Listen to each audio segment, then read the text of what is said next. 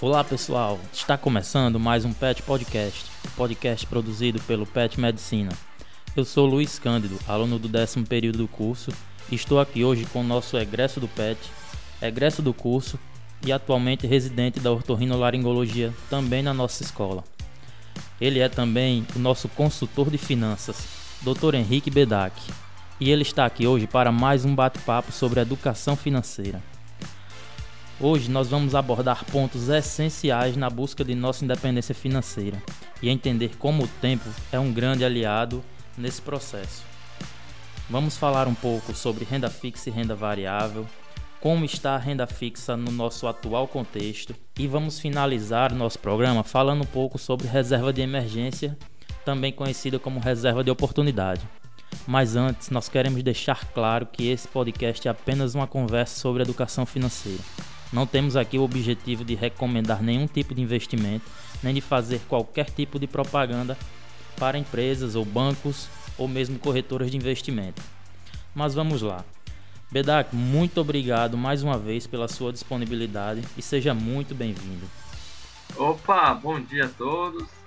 É, bem, obrigado pelo convite novamente, por participar desse podcast, participar desse momento único, né, de trazer um pouco de educação financeira para todo mundo que está interessado em aprender um pouco mais, interessado em investir o seu dinheiro, interessado a fazer o seu dinheiro trabalhar por você, né? E vamos lá, já, sei, já será nosso segundo encontro. Muito feliz por dar continuidade nesse processo de educação financeira, nessa conversa que nós estamos aqui realmente, como o Luiz falou, é muito mais uma conversa, um momento de inspirar vocês a estudarem mais, a aprenderem mais, a lerem mais sobre. E eu acho que é isso. Vamos começar, né, Luiz? Vamos sim, Bedak. Mas antes eu queria deixar claro para vocês que nós estamos gravando este podcast por videoconferência. Então, pode ser que ocorra alguma distorção de áudio ou algum corte na gravação. Tudo isso parte do nosso, do nosso atual cenário. Então, esperamos que vocês compreendam o atual momento e relevem alguns percalços que possamos enfrentar durante a nossa gravação. Então vamos lá. Bedak, para começar a nossa conversa, o que é que você nos traz hoje para nosso bate-papo que visa basicamente a construção de nossa independência financeira? Perfeito, Luiz. Então, complementando, realmente, a pandemia não pode parar nossos estudos, nossos conhecimentos, nossa, nosso crescimento profissional e pessoal.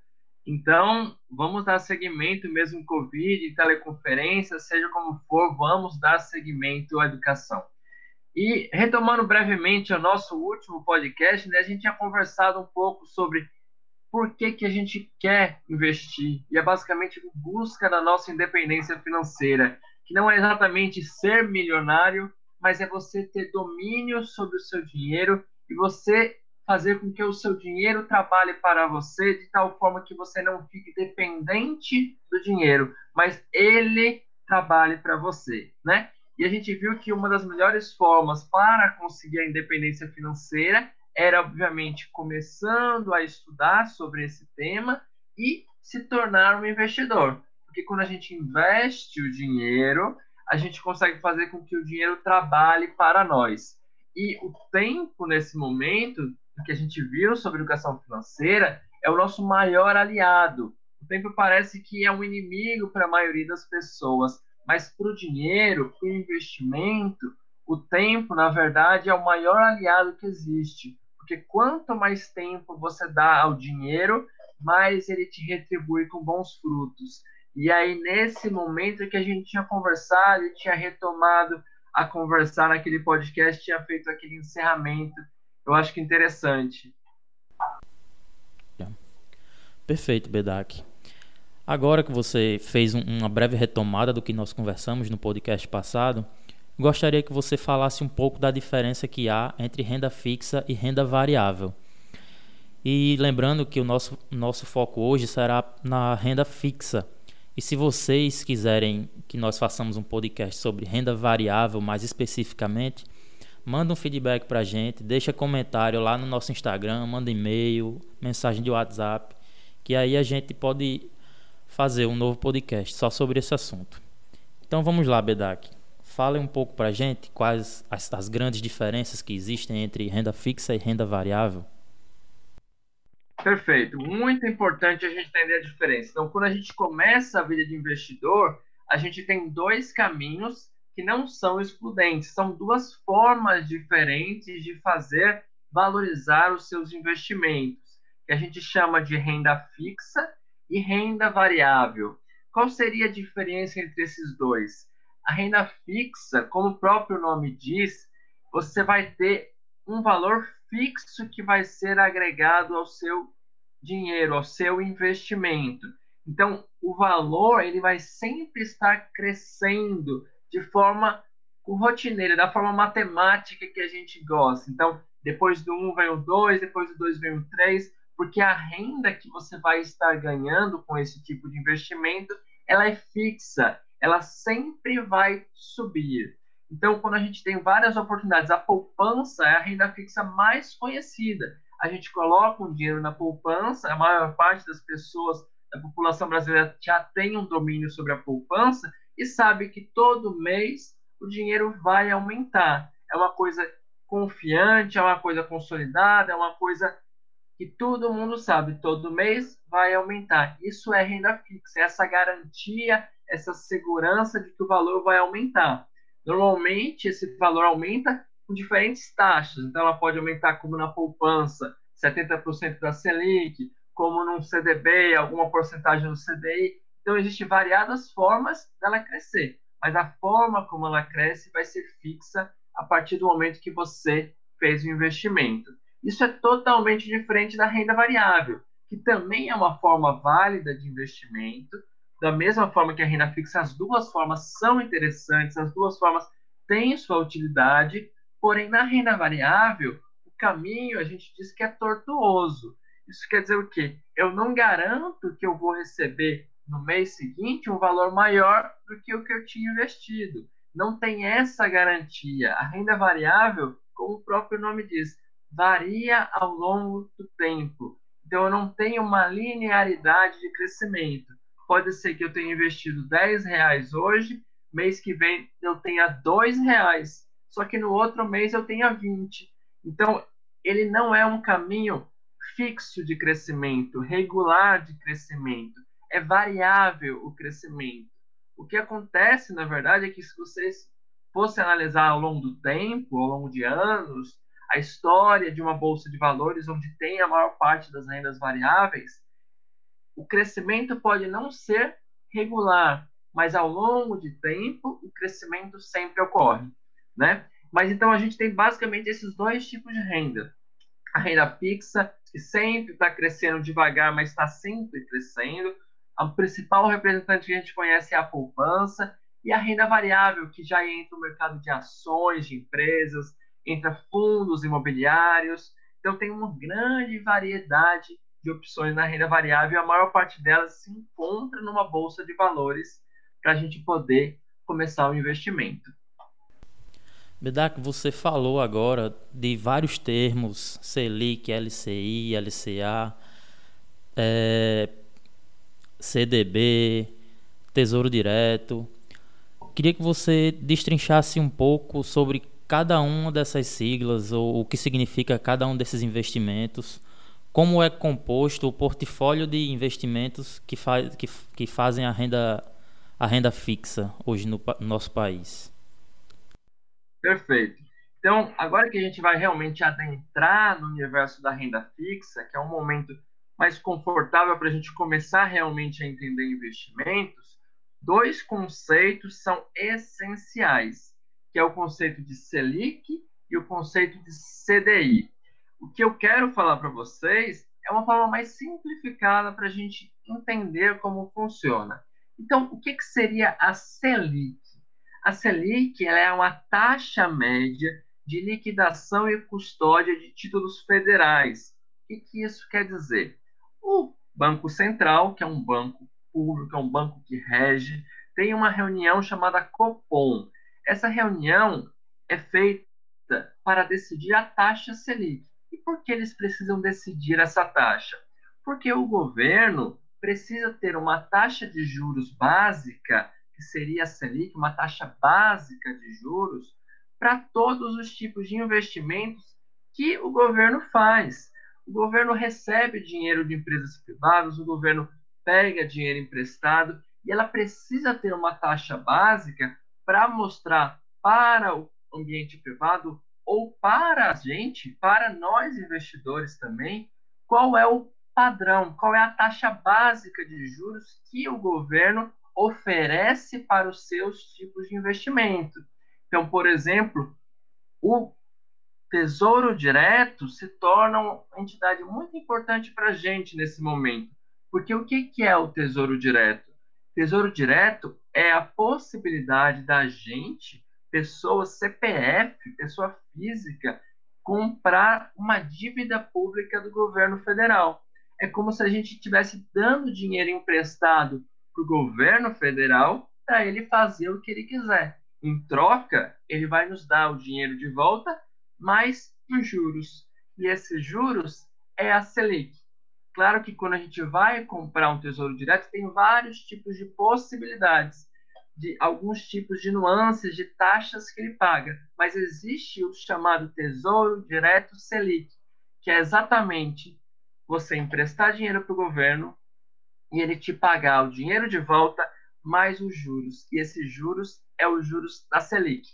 Então, veja como é fácil a gente entender, como é fácil a gente até emprestar dinheiro para o governo e ganhar dinheiro de volta, ganhar juros em cima do dinheiro que a gente emprestou. Por quê? Porque a gente vai conhecer agora a Selic, vai entender quando aparece no noticiário a Selic aumentou para tanto, a Selic diminuiu para tanto, e quando isso ocorre, você vai já saber quanto você ganharia de juros se você emprestasse dinheiro para o governo federal. Hoje, a Selic está em 2,25% ao ano. Isso quer dizer que se você desse 100 reais para o governo emprestado, ele iria te pagar os 100 reais de volta mais R$ 2,25 ao longo do tempo que foi contratado por ano, tá certo? Então, a cada ano vai ser R$ 2,25. Se você deixar três anos, daí já vai ser 6,75. Tudo vai depender do tempo que você deixar, mas a taxa Selic vai ser o valor dos juros que ele vai te pagar. Bedak, e esse valor que a gente recebe após fazer um investimento numa dívida pública, como por exemplo o Tesouro Selic, ele já vem descontado do imposto de renda? É, como é que funciona a cobrança do, do leão sobre ele? Então, outra coisa interessante, né? Realmente vai ser descontado ainda o imposto de renda. O dinheiro vai se formando, você empresta o dinheiro, ele vai agregando valor pelo causa dos juros, que os juros é a Selic, mas só na hora que você for sacar o dinheiro, for pegar o dinheiro de volta, vai ser descontado uma taxa do leão. E essa taxa do leão no imposto de renda vai variar com o tempo que você deixa o dinheiro investido. Quanto mais tempo você deixa o dinheiro emprestado, menos o leão vai comer. Importante, o leão come uma parte do seu lucro. Ele não vai comer os 100 reais que você emprestou. Então, eu emprestei 100 reais, ganhei 2,25 depois do ano. Ele vai comer uma fatia pequena dos 2,25. Ele não come do seu montante do valor que você emprestou. Ele come sobre o lucro, tá certo? E daí, a Selic, você viu que a gente está falando, conversando muito sobre o governo federal, né? Instituição estatal, Tesouro Nacional que dá muita segurança para a gente, porque a gente está falando de um governo que aparentemente é responsável, tem suas responsabilidades, e a gente não acredita que o Brasil vá falir. Então a gente tem uma segurança nesse investimento. Agora, da mesma forma que eu posso emprestar dinheiro para o governo, eu posso emprestar dinheiro para um banco, para uma instituição privada, né? E essa instituição privada também dá essa oportunidade, porque para ela também é interessante. Quantos nós não sabemos que a gente pode ir no banco para pedir empréstimo? Então, o banco precisa ter dinheiro para poder emprestar. Então, eu preciso também que eles tenham credores, que ele tenha pessoas que investam no banco, que ofereçam dinheiro para o banco. E o que, que acontece? Os bancos são um agente privado, então eles não usam o Selic eles usam o que a gente chama de CDI, que é uma taxa que é muito parecida da Selic, costuma acompanhar a Selic. Por quê? É como se fosse uma competição. Quem paga mais juros, quem paga menos juros. Então, claro que as duas são concorrentes. Você tem dois concorrentes: o governo federal querendo que você empreste dinheiro para ele e um banco um banco privado querendo que você invista dinheiro para ele. Então você tem essa concorrência. Por isso que a Selic tem um valor muito próximo do CDI e vice-versa. A CDI hoje é de 2,15% ao ano e a Selic é de 2,25%. Percebe que a diferença é de 0,1% ao ano. É uma diferença pouca, exatamente por causa dessa concorrência. Ok? Ok, Bedak. E no caso dos investimentos em bancos privados, como o CDB, por exemplo, é, como é que funciona a cobrança do imposto de renda sobre esses, esses rendimentos, sobre esses investimentos, na verdade? É igual ao, ao, ao que é feito na dívida pública ou tem alguma diferença? Isso, então. Daí agora a gente vamos comentar um pouco agora de como investir o dinheiro para um banco privado. Então a gente viu que a forma mais simples de investir dinheiro para o governo é o Tesouro Direto, Vários bancos fazem isso, sua corretora pode fazer isso. Mas como é que eu invisto o dinheiro para um banco privado? Então, eu vou colocar duas oportunidades, falar de dois tipos de investimento de renda fixa para bancos privados, por exemplo. O primeiro é o CDB, Certificado de Depósito Bancário. Quando eu empresto esse dinheiro para o banco, o banco vai ter esse dinheiro, ele pode fazer o que ele quiser. Daí, o que, que ele vai dizer? Ele vai dizer que me empreste 100 reais, eu vou te pagar 100% do CDI. Então, ele vai pagar o CDI, que hoje é de 2,15% ao ano. Ou ele vai falar, não, eu vou pagar só 90% do CDI. Então, é menos que 2,15% ao ano. Isso, na hora que você vai fazer o investimento, ele vai deixar bem claro qual é o valor dos juros que o banco vai te pagar em troca do seu empréstimo, do empréstimo de dinheiro que você está fazendo. O CDB funciona dessa forma. E o imposto de renda do CDB é igual ao do Tesouro Direto. Quanto mais tempo você deixa o dinheiro investido, menos o leão vai comer. Quanto menos tempo, mais o leão vai comer, tá certo? E novamente, ele come sobre o lucro, ele não come sobre o seu montante. Não é os 100 reais que vai ser descontado, é só sobre o lucro que vai ser descontado. Por outro lado, existe um outro tipo de investimento chamado LCI. Também é por meio de bancos. A maior parte privada, mas também tem bancos públicos, como o Banco do Brasil e a Caixa. O que acontece nessa LCI? Letra de Crédito Imobiliário. Eu vou emprestar o dinheiro para o banco, só que esse, o banco ele não pode fazer o que ele quiser com o dinheiro. Ele só pode usar esse dinheiro para emprestar para pessoas que querem comprar imóveis. Então, eu estou emprestando mas o banco não é muito. Ele não tem a flexibilidade para usar esse dinheiro. Ele só pode reutilizar esse dinheiro para investir a pessoas que querem emprestar dinheiro para poder comprar o seu imóvel próprio. Um desejo do brasileiro, seu a primeira casa, o seu primeiro lar. E por essa fixação, por essa necessidade rígida de obedecer, existe uma bonificação.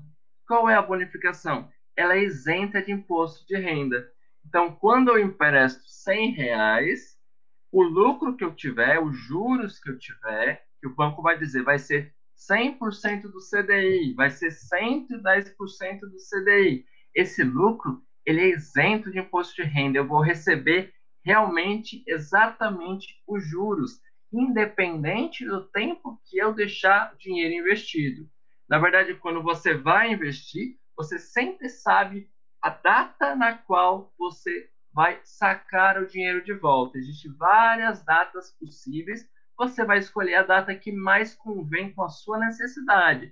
Existe tanto o que a gente chama de liquidez diária, que é aquele investimento que você pode sacar no mesmo dia, tanto existe um investimento de 20 dias, investimento de 30 dias, de um ano, de dois anos, de 10 anos. Existem vários tipos de tempo para o saque. Quando você empresta o dinheiro, você assina um contrato e você já sabe a data do retorno desse seu dinheiro. No LCI, independente do tempo, o imposto de renda é zero, é isenção, e no CDB, não, é, retro, é retroativo. Isso é, quanto mais tempo, menos imposto você vai pagar. Perfeito, Bedak. E assim, falando do nosso atual cenário, pandemia, juros muito baixos, como é que você enxerga, como é que você percebe a possibilidade de se fazer investimentos em renda fixa aqui no nosso país? Ainda vale a pena? Ou seria melhor pensar em, em outros títulos, outro tipo de investimento? Comente um pouco sobre isso, por favor. Isso, então é um tema muito importante, porque como eu falei no início desse nosso encontro, a renda fixa sempre vai ter o seu papel. Porém, às vezes, ela vai perdendo a sua importância diante do contexto na qual a gente está. Há alguns anos atrás, a nossa Selic, que hoje é 2,25, a nossa Selic chegou a 16%. Então imagine ganhar 16% ao ano e de repente agora você ganha 2,25%. É uma perda muito importante de rendimento. Mas hoje, com esse contexto que a gente está vivendo, de uma Selic muito baixa, a gente vai pegar, por exemplo, a poupança. A poupança ela rende 70% da Selic, o que vai dar em torno hoje de 1 0,57% ao ano. Veja bem, um valor bem baixo, principalmente se você considerar que alguns anos atrás você tinha uma Selic de 16%. Hoje você vai ganhar na poupança 1,57% ao ano. Eu empresto 100 reais e ganho 1,57 centavos ao ano. Na poupança isento de imposto de renda, então pelo menos você vai realmente ganhar esse 1,57. Agora, a gente tem que repensar um pouquinho. Uma outra coisa que faz o valor das coisas que a gente compra crescer chama inflação. A inflação é o crescimento do preço das coisas por oferta e demanda, por produção, por inúmeros fatores. Então, a inflação esperada para o ano de 2020, mesmo com tudo o que está acontecendo, é de 1,8% pelo IPEA, e o que, que isso quer dizer? Isso quer dizer que a nossa inflação é de 1,8, mas a minha poupança é de 1,57.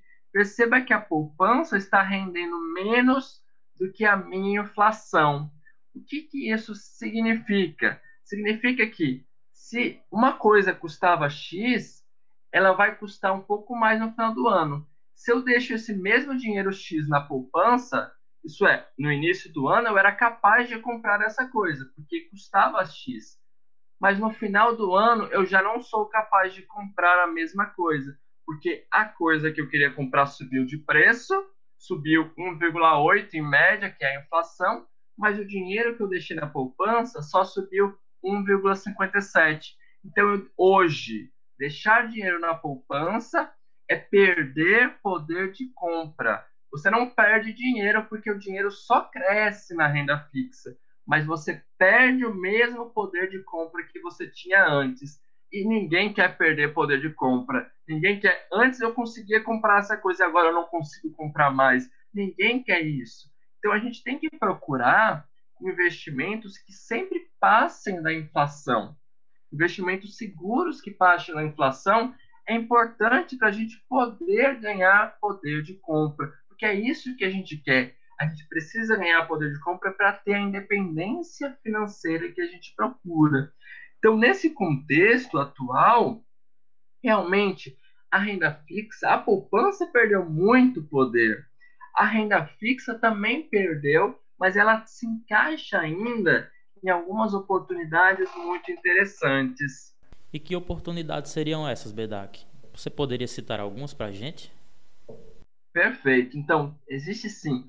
E a principal oportunidade que a gente vai conversar hoje se chama reserva de emergência. O que, que é essa reserva? Então, antes de você se tornar um investidor, é muito importante que você tenha o que a gente chama de reserva de emergência. Por quê? Porque uma vez que você começa a investir o seu dinheiro, muitas vezes, como eu falei, você vai mandar numa renda fixa de dois anos de tempo. Então você não consegue pegar esse dinheiro se você tiver uma emergência. Emergência pode ser várias, pode ser um problema de saúde, pode ser um carro novo que você tenha que consertar, pode ser uma perda do seu emprego e você precisa se sustentar até encontrar o próximo emprego. Então, a reserva de emergência, ela realmente se torna uma peça fundamental para você ter confiança em investir o seu dinheiro por um bom período de tempo. Você sabe, eu vou investir esse dinheiro e eu não tenho problema se acontecer alguma coisa na minha família, porque eu estou protegido. Esse dinheiro vai realmente trabalhar com segurança, não tem perigo de eu precisar dele de forma emergencial. Então, quanto a esse, essa reserva de emergência, é muito variável de pessoa para pessoa. A gente costuma dizer três a seis meses do seu salário, da seu salário, mas seria mais na sua necessidade de custo de vida mensal. Se você tem essa capacidade de guardar três a seis meses, seria o mais seguro para você investir realmente, seja em renda fixa ou seja em renda variável, de forma tranquila. E esse dinheiro da reserva de emergência, ele deve ficar investido também. Não é quer dizer que ele vai ficar na conta corrente parado, não. Ele vai tentar render. Só que a gente sempre vai procurar um investimento que consiga trazer uma liquidez diária. Por quê? Porque se eu precisar do dinheiro, eu consigo resgatar ele quase que imediatamente. Em um dia ele já está de volta na minha conta. Então é uma coisa rápida. E a gente já viu, que a gente acabou de conversar, que a poupança não parece ser muito atrativa. Existem o Tesouro Direto, que tem uma liquidez quase que diária, existem alguns CDBs de liquidez diária, então, existe oportunidade de investimento em renda fixa que rendem mais que a inflação, que rendem muito próximo à Selic, que tem a liquidez que a gente precisa para a reserva de emergência. E a poupança vai se afastando dessa oportunidade porque vocês viram, a poupança a gente hoje está perdendo poder de compra, mas existe oportunidade de renda fixa, de renda confortável, de renda sem muitos abalos que vai sempre crescendo e está crescendo acima da inflação com aumento de poder de compra. E uma vez então que eu consigo ter a minha reserva de emergência bem aplicado e daí eu vou realmente me sentir capaz de ser um investidor, de colocar meu dinheiro numa renda fixa de longo prazo, que consegue ter um rendimento bem maior da CDI, um rendimento bem maior da Selic, um rendimento bem maior da inflação, ou eu vou conseguir agora com confiança, com segurança, fazer o que vai ser talvez o tópico do nosso próximo podcast: investir em renda variável, comprar ações, comprar fundos, e esses sim, hoje são os investimentos que dão uma maior taxa de retorno, porque a gente consegue ter crescimentos muito elevados. Então, é aí que entra o ponto. A gente chegou agora num estágio de preparação pronto para realmente se tornar um investidor. Acho que vale lembrar ainda, Bedak, aqui, que para quem ainda pensa em investir dinheiro ou guardar dinheiro na poupança, que esse dinheiro só vai render alguma coisa ou o que é prometido após ele completar um determinado período guardado no banco, ou seja, após um aniversário é, do investimento, que é diferente de um CDB com liquidez diária, por exemplo. E aí, quando a gente está montando uma reserva de emergência, eu acho que a gente tem que ter preocupação em três pilares, que seria a liquidez, o período que a gente vai precisar para captar esse dinheiro assim que precisa. A segurança do investimento, ele precisa ser um investimento seguro para quando você precisar, já que é uma reserva de emergência. Então você não tem um risco grande de perder esse dinheiro e também é, o rendimento, que aí esse deve ser a menor das, nossas, a menor das nossas preocupações.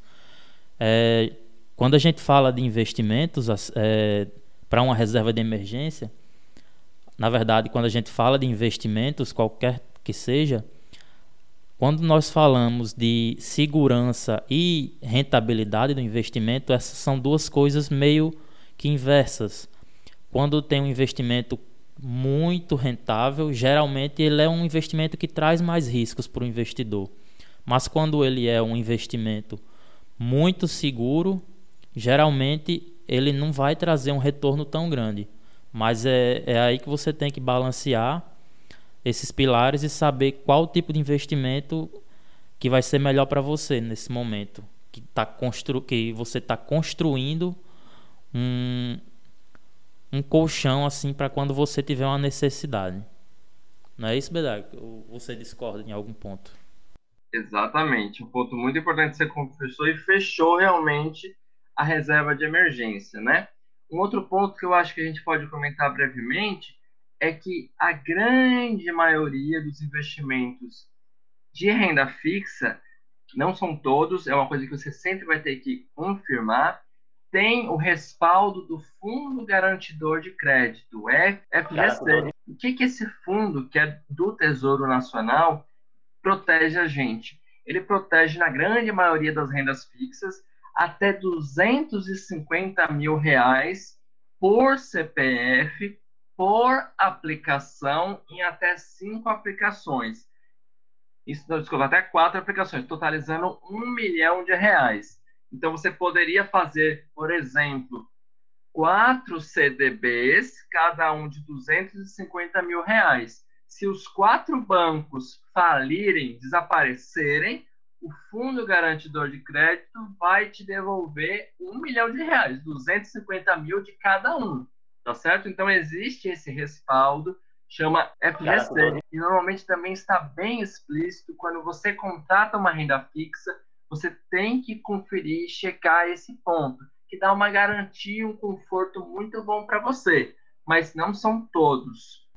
Bedak, agora que nós falamos do, dos principais pontos ou das principais características que uma reserva de emergência deve ter, acho que a gente pode falar também quais são os primeiros passos que uma pessoa que está pensando em começar a investir deve ter para fazer esses primeiros aportes, digamos assim. Ela deve investir no seu próprio banco, que seria o banco de varejo, esses bancos grandes deve abrir uma conta num banco digital ou você sugere ainda que abra uma, que abra uma conta numa corretora de uma corretora de investimentos? Que passos você sugere assim para alguém que está querendo começar a investir? Perfeito, muito importante isso porque a maioria das pessoas já tem uma conta num banco e a maior parte dos bancos eles já tem a sua própria corretora. Entretanto, é muito importante que você entenda quais são as taxas que essa corretora do seu banco cobra, porque é muito comum elas pagarem taxas e para quem é um investidor iniciante, que vai começar com valores mais baixos, às vezes essa taxa é muito alta proporcionalmente. Então, existem algumas corretoras, alguns bancos que cobram 10 reais para fazer uma operação de compra. Então, se você quer investir 100 reais, você vai perder 10 reais logo, você vai perder 10% do seu investimento, só que a Selic só é de 2% ao ano, então você não consegue recuperar esse dinheiro. Então, o importante é você entender quais são as taxas que você está pagando. E por isso, muitas vezes vale a pena migrar para uma corretora, porque hoje está tendo muitas corretoras com taxa zero, com valor que não cobra nada, cobra apenas a custódia que é obrigatório é, nem, às vezes nem a custódia, mas às vezes a taxa de administração da B3, que é a, a Bolsa de Valores. Então, algumas corretoras ainda cobram custódia, outras não cobram, outras cobram por operação, outras não cobram, e outras cobram apenas o mínimo, que é a taxa exigida pela B3, que é a nossa Bolsa de Valores. Então, procurar a melhor corretora é uma ideia interessante. Existem até alguns bancos que têm corretoras internas que você pode usar que também não tem taxa nenhuma, tá certo? Então, assim, sem nenhum conflito de interesse, sem nenhum patrocínio envolvido, eu conheço a Clear Corretora, que é uma corretora derivada da XP, que não paga taxas E eu conheço também o Banco Inter, que o Banco Inter tem a sua plataforma de corretagem que também não paga taxa nenhuma. Seria um começo para um investidor iniciante que não tem um valor agregado ainda que compense uma taxa de corretagem mais alta. Né? Então, realmente o importante é você começar sempre, mas pesquisando para não cair numa cilada de acabar gastando dinheiro demais só com as taxas que algumas operações exigem. Lembrando que além da corretora Clear e do Banco Inter, que Bedak acabou de citar, existe uma gama de outras empresas atuando nesse setor, como a, Rico, a XP, a Isinvest, o Modal Mais, enfim. São muitas as empresas que, que agem, que atuam nesse setor e que caberia até assunto para mais um podcast. E se você gosta e quer que a gente faça um novo podcast só sobre esse assunto, deixa mensagem para a gente, manda e-mail, Comenta, comenta lá no nosso Instagram, que aí a gente faz também um podcast sobre esse assunto. Bem, nós já estamos encerrando nosso podcast. É, foi um bate-papo muito legal. Tem muita coisa para a gente debater ainda no futuro. E eu gostaria que Bedak deixasse para a gente uma mensagem final, Bedak, por favor. Perfeito. Então, inicialmente confirmando obrigado pelo convite, pela oportunidade de estar dando esse ensinamento, de estar trazendo essa conversa sobre educação financeira, um tópico muito importante que vem ganhando destaque nos últimos anos no Brasil e certamente vai ganhar cada vez mais. Por quê? Porque a nossa renda fixa, porque a nossa Selic vem caindo muito. Quando ela cai muito, as pessoas procurando investimentos com maior taxa de rentabilidade vão acabar migrando para a renda variável. Só que a renda variável ela exige um conhecimento maior de investimento. A renda fixa, uma vez que você conhece os princípios, você consegue comprar, consegue investir e consegue esquecer o seu investimento. A renda variável já não é assim. Esquecer o investimento é uma coisa mais complicada. Você precisa ter um domínio um pouco maior para você realmente se sentir confiante em investir em renda variável. Então, a mensagem que eu quero deixar para vocês é: comece. Comece logo, comece devagar, vai aos poucos estudando sobre o tema, mas comece. Comece com um valor pequeno, comece estudando, comece treinando, porque mesmo que você perca alguma coisa, você virou a experiência que você precisava. Faça esse começo e aos poucos a gente vai crescendo junto junto com o crescimento desse podcast. Eu acho que assim a gente vai sempre agregando e fiquem à vontade para deixar considerações, comentários, porque a gente sempre pode fazer um novo podcast para atender as suas dúvidas e outras dúvidas e fazer o um crescimento junto com todos nós nesse tema tão importante que é a educação financeira. Muito obrigado pela oportunidade desse novo podcast. Kodak, nós que agradecemos mais uma vez pela sua disponibilidade de estar aqui conversando com a gente sobre esse assunto. E nós ficamos por aqui. Muito obrigado a vocês que estão nos ouvindo e até o próximo episódio.